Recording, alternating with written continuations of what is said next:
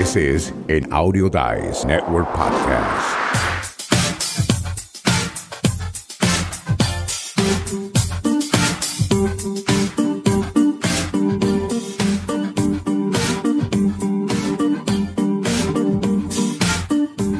Bienvenidos, bienvenidas a esta su nueva edición de La Escuela del Podcast. Yo soy su anfitrión, Diego Murcia, y me acompaña en breves momentos Félix Montelara, el siempre inmortal. Le han pasado tantas cosas, pero bueno, sigue ahí como mala hierba, sobreviviendo. ¿Cómo se encuentran? Gracias por acompañarnos. Félix, ¿qué tal? ¿Cómo estás? Buen día. Buenos días, Diego. Ya es tarde, ¿no? Ya es buenas tardes, donde quiera que nos encontremos. Ya son las 12 en la hora Miami, Nueva York, y son las 1 de la tarde aquí en, en el área esta que yo, yo le llamo área de Chicago, aunque estoy en Montgomery, Alabama. Hoy tenemos un tema súper importante, diferente, y son cosas que ya tú sabes, no queremos hablar de ellas. Antes de eso, Félix, ¿Cómo está la situación por allá? ¿Cómo sigue? ¿Estás bien? ¿No te ha tocado inundarte? ¿Cómo van las lluvias? No, yo estoy aquí en el área de Montgomery, Alabama, que es como a unas cuatro horas de la costa del Golfo de México. Entonces, es relativamente calmado. Nosotros nunca somos afectados por huracanes, a menos que sean ya vaguadas, ¿no? Que ya llegan y, dejan caer mucha agua, le llaman vaguadas.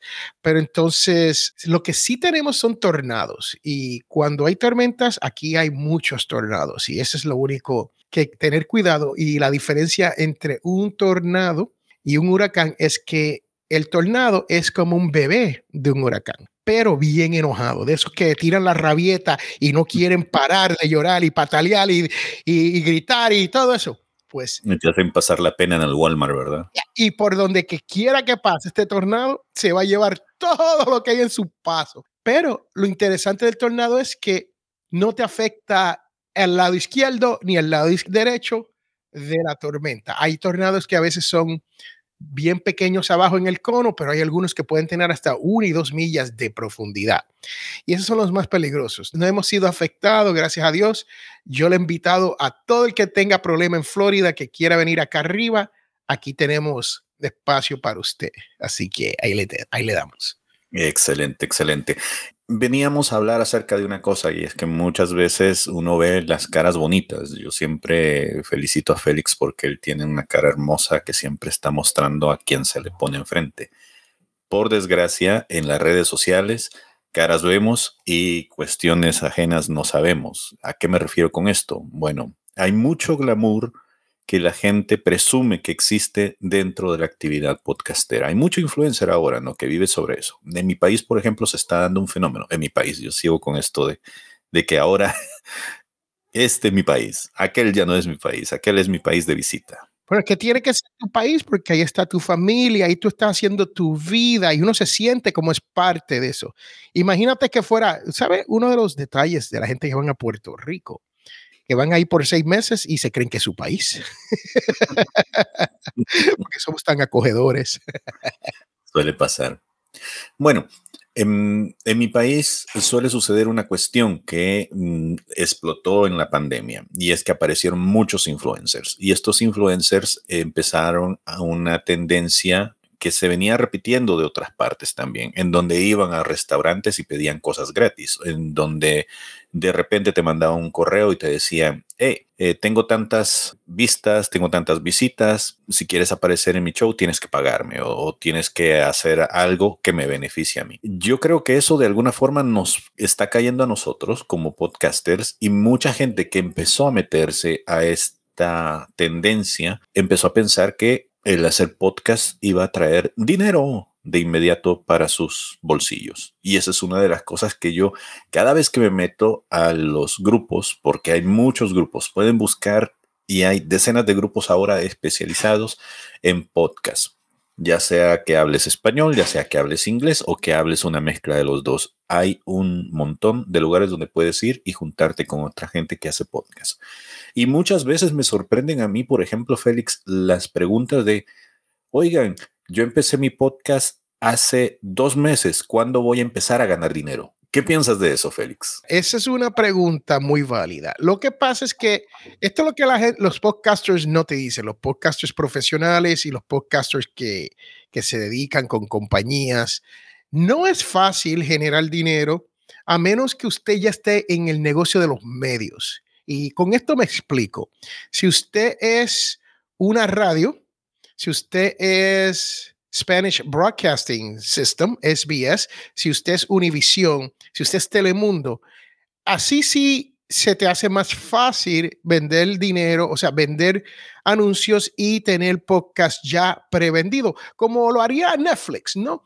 Netflix, antes de que Netflix monte uno de los programas en, en su red, en su network, ellos pagan por esto. Ahí la persona que hizo el programa fue pagado y, pero eso es un medio que ya está establecido. Para los podcasters independientes que quieren generar dinero así de primera instancia a los dos o tres meses, no es tan fácil como te lo hacemos vender. Yo veo muchos cursos donde dicen, no tan solo te prometen que te van a enseñar a hacer un podcast, te van a ayudar a lanzar el podcast y te van a llevar de la mano con todo el podcasting y te van a lograr que haga monetización. Yo me pregunto, ¿qué plan tienen ellos para hacerte monetizar? Y de que se puede, sí se puede, pero tienes que tener un plan y tienes que tener la visión y correr esto como si fuera un negocio. Y Diego, tú sabes que la mayoría de nosotros comenzamos un podcast de hobby. Y ahí es que viene lo que yo llamo el disconnect. Las dos cosas no se suman porque si empiezas de hobby, ¿cómo quieres monetizar en dos meses? Y qué bueno que mencionas la parte del negocio, porque esa es otra de las cosas que la gente no te suele decir. Eh, por ejemplo, pongamos una cosa que me sucedió a mí hace algunos meses. Cuando por fin consigues un cliente y estás trabajando, estos clientes te pagan a través de, si tienen acceso, PayPal, Venmo o si no, a través de alguno de los otros servicios de transferencia bancaria. ¿Qué sucede? Que cuando tú facturas y les haces un presupuesto, por lo general, como eres una persona que em, no ha previsto este tipo de cosas, a veces recibes menos dinero de lo que facturaste. ¿En qué sentido? Bueno, a lo mejor ya te las sabes todas y dices, posiblemente PayPal, mi banco o quien sea que me vaya conseguir ese dinero me va a quitar un porcentaje. Entonces yo cuando hago la cotización lo meto y ya sé que eso se va a sumar al precio que estoy dando de los servicios. Con lo que no contaba yo, por ejemplo, es que me dijeran, ¿sabes qué? Nosotros trabajamos con una organización que el día que el cambio de esos dólares que ellos nos dieron estaba a cierto precio, y ese es el precio con el que nosotros nos vamos a quedar. Es decir, que nosotros vamos a comprar los dólares a ese precio. Oye, pero ahorita en el mercado este día está dos pesos más arriba de lo que tú me lo estás queriendo vender. Lo siento, es lo que tenemos. Ya empezaste a trabajar, ya habíamos acordado que estos eran los términos. ¿Lo quieres o lo dejas? Pero si lo dejas, tenemos que cobrarte una penalización.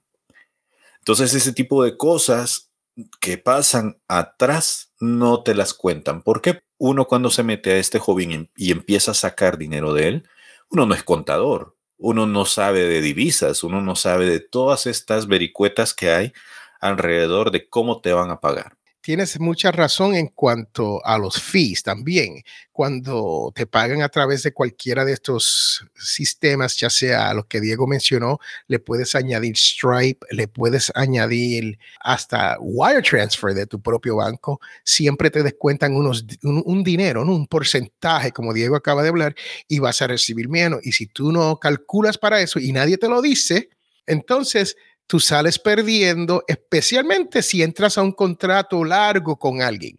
Un ejemplo de entrar, Diego, con un contrato largo es que alguien se te acerque y te diga, mira, me gustaría la edición de mi programa, va a durar un año, cuánto me cobras. Entonces tú dices, wow, yo nunca he cobrado, ¿qué debo de cobrar? Nadie te va a decir lo que, lo que, nadie te va a decir lo que debes de cobrar por hacer la edición, nadie te va a decir lo que debes de cobrar por hacer el, el research, o sea, hacer el background para un podcast, nadie te va a decir lo que debes de cobrar para hacer un podcast donde tú le haces el voiceover. Un voiceover cuesta mucho más que a, veces hacer un podcast, especialmente si tienes a alguien profesional, pero nadie te habla de esto, ¿no? Y estos son gastos que nadie te dice, estas son cosas que nadie te habla y tú le das un precio y sales perdiendo al final del día.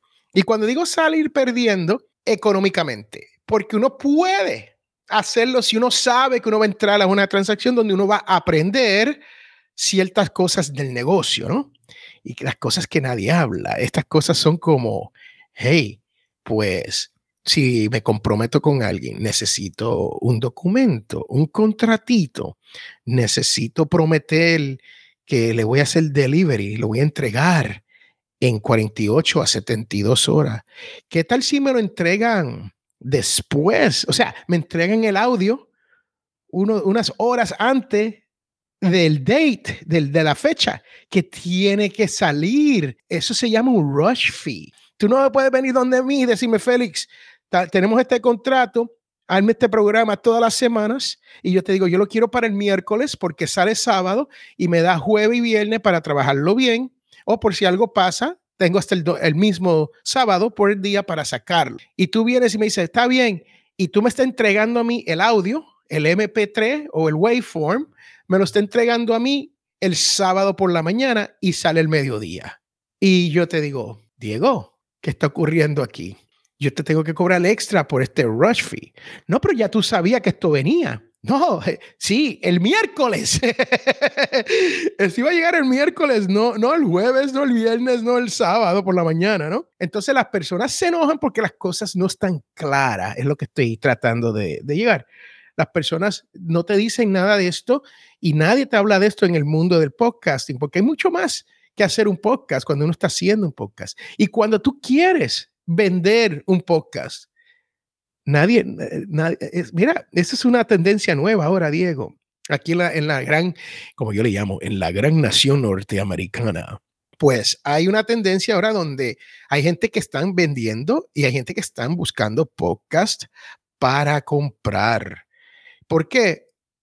Pues imagínate, Diego, que tú tengas que comenzar un negocito nuevo desde el principio, ¿no? Un negocito, vamos a decir que tú le quieres llamar a, tú quieres, tú quieres vender productos y cosas digitales a través del Internet. Y tú lo quieres llamar algo como Amazon, algo así, un nombre raro, ¿no? Entonces, se te hace bien difícil crear eso. Pero si tú te excluye ya con el Amazon que ya existe, entonces se te hace más fácil esas ventas.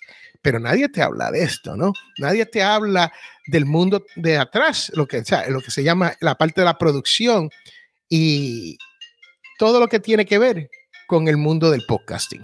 Diego.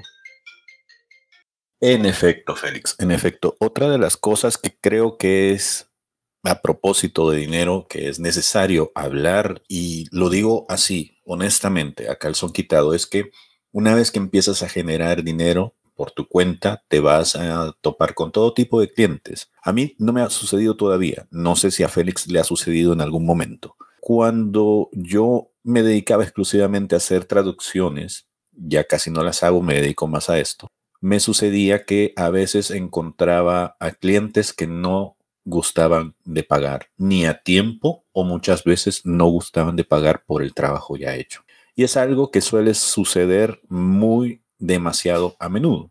La ventaja que existe de que sucedan este tipo de cosas es que tratas con personas que están en otros países y difícilmente vas a poder hacer, como dicen aquí en los Estados Unidos, enforced a payment. Muy difícilmente vas a poder cobrarle a alguien que vive en otro lado y tampoco tienes otra forma de poder cobrarle, ni modo que vayas a viajar hasta allá. Te va a salir mucho más caro ir a cobrar esos 500 dólares que el boleto que compraste. Entonces, ¿qué se hace para poder sobrellevar ese tipo de situaciones? La vieja y muy conocida estrategia de cobrar siempre por adelantado al menos la mitad de lo que va a costar el trabajo que te van a hacer o que vas a hacer.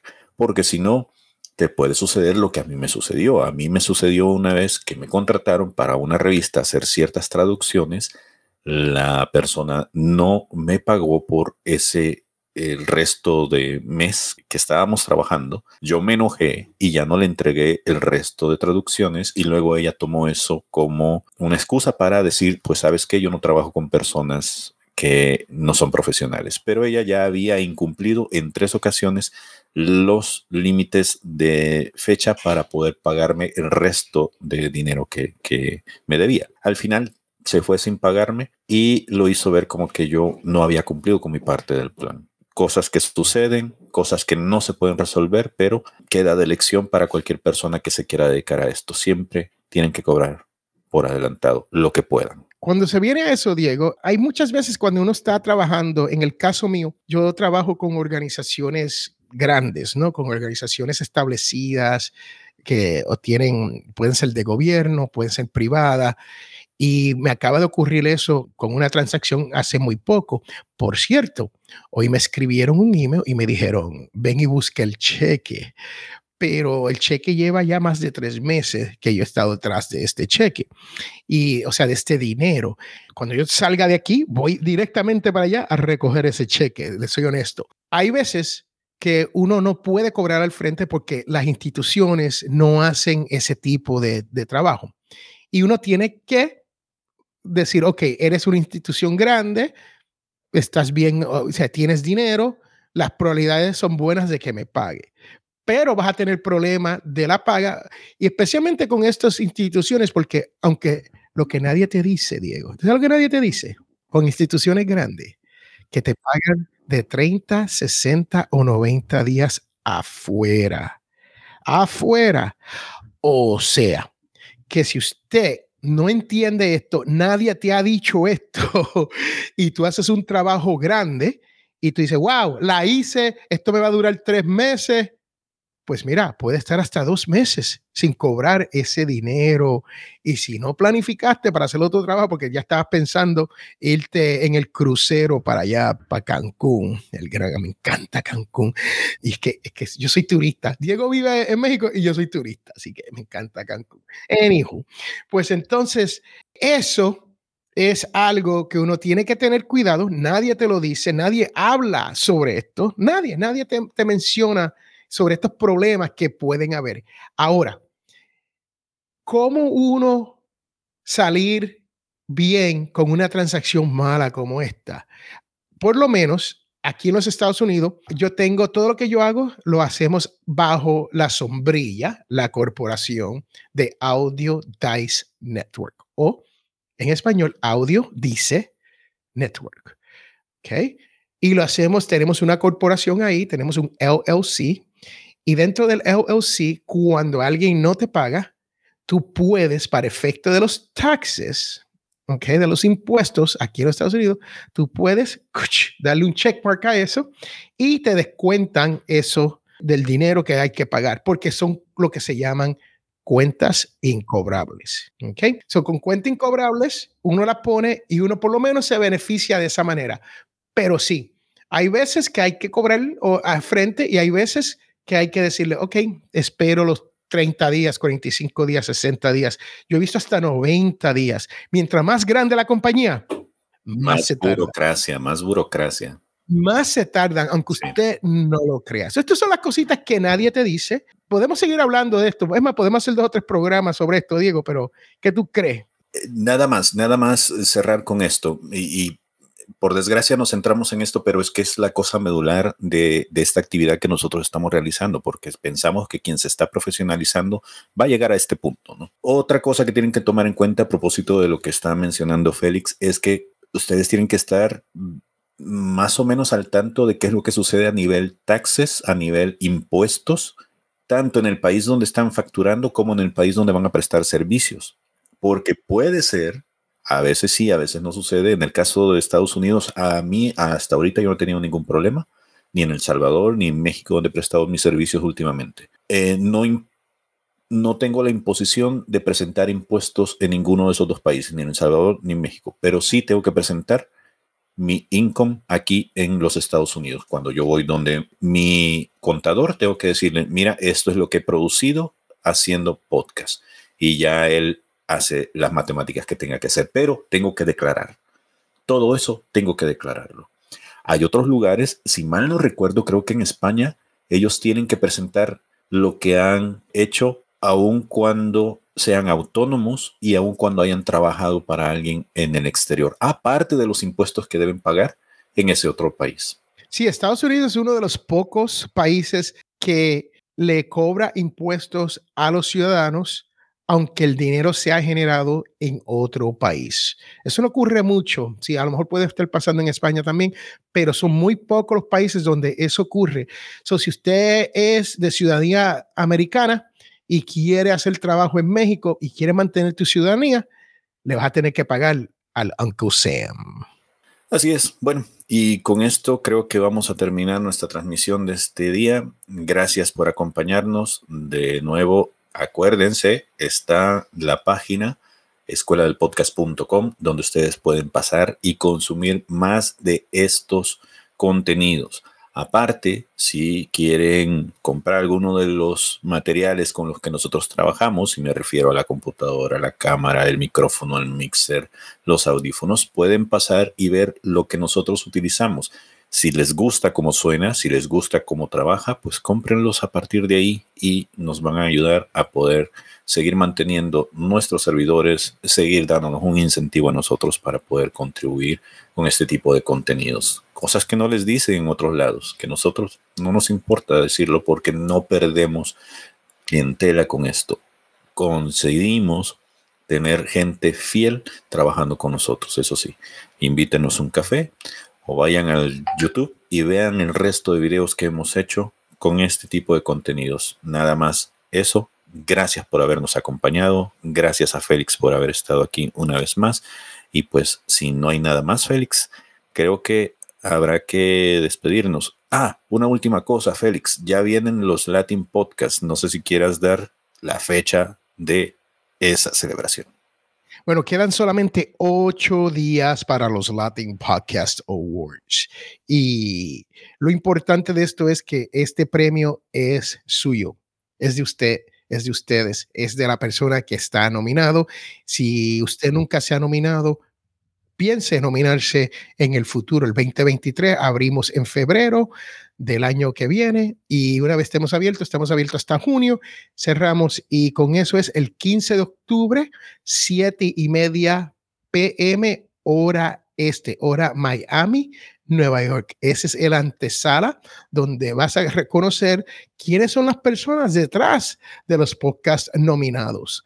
Tan simple como eso en adnradio.tv o latinpodcastawards.com. Así que pasen a visitarnos. Nos vemos en esa celebración. Hasta luego. Bye bye.